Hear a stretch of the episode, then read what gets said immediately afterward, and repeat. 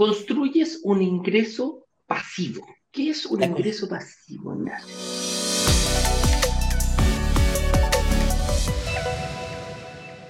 Un ingreso ah. activo es el ingreso que tú y yo en este exacto momento estamos generando, Eduardo.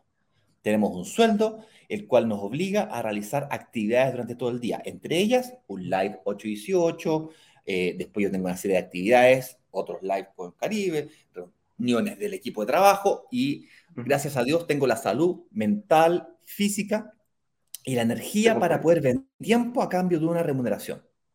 Es un, es un Eso es válido para los de...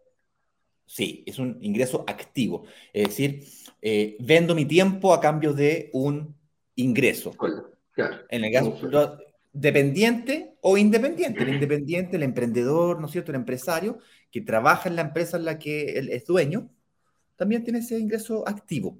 Correcto. Un emprendedor o un empresario puede ir construyendo ingreso pasivo, que es básicamente construir una máquina, un emprendimiento que le genere, que después pueda vender o pueda delegar, delegar a otros administradores, hijos o administradores en general, que puedan hacerse cargo del negocio y él vivir de las rentas de ese negocio. Pues bien, los departamentos, por esencia, tienen esa característica.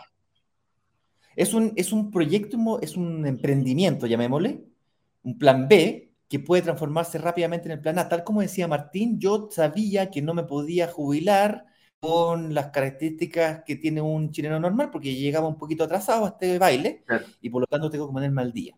Y él está apostando a generar ingresos pasivos, es decir, vivir de las rentas.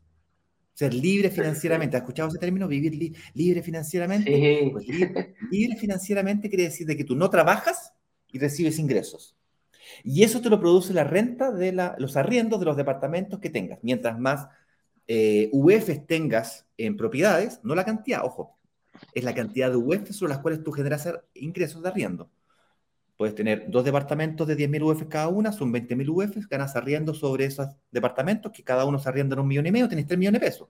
O tienes cinco departamentos de 5.000, eh, cuatro departamentos de 5.000 UEFs cada uno. También la combinación va a depender de otro de los beneficios que no está dentro de la lista que yo anoté aquí, pero lo voy a mencionar igual, que es esa combinación de, de, o no, o no, te conviene dependiendo de un beneficio tributario que tiene la inversión inmobiliaria.